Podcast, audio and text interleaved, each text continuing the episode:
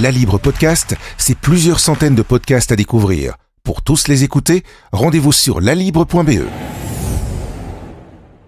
Bonjour Stéphane Tassin, avec vous aujourd'hui on parle des zones de baignade autorisées en Wallonie. La nouvelle liste vient de sortir. Euh, quels sont les changements par rapport à, l'année dernière?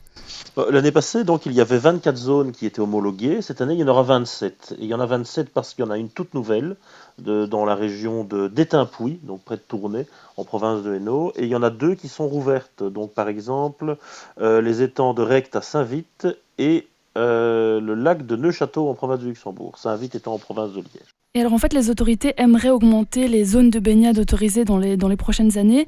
Plusieurs sites vont être en cours d'analyse cet été.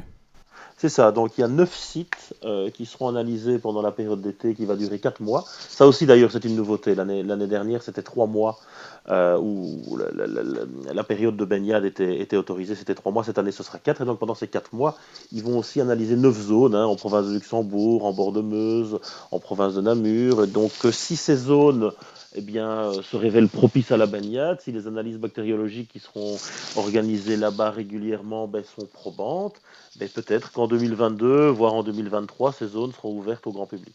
Et qu'en est-il des zones qui ne sont elles pas contrôlées?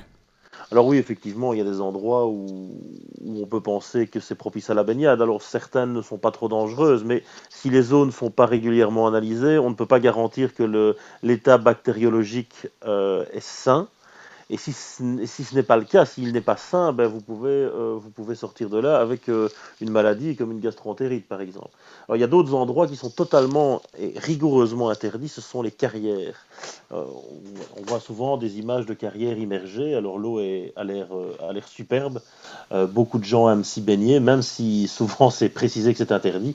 Et chaque année, il y a des faits divers qui s'y déroulent parce que des gens ne respectent pas l'interdiction. Et il y a même eu des morts de manière très régulière ces dernières années dans des zones comme celle-là. Et donc pour tous ceux qui souhaiteraient se baigner en Wallonie, eh euh, il existe un site internet qui reprend l'ensemble des zones et l'état bactériologique de l'endroit. La Libre Podcast, c'est plusieurs centaines de podcasts à découvrir. Pour tous les écouter, rendez-vous sur lalibre.be.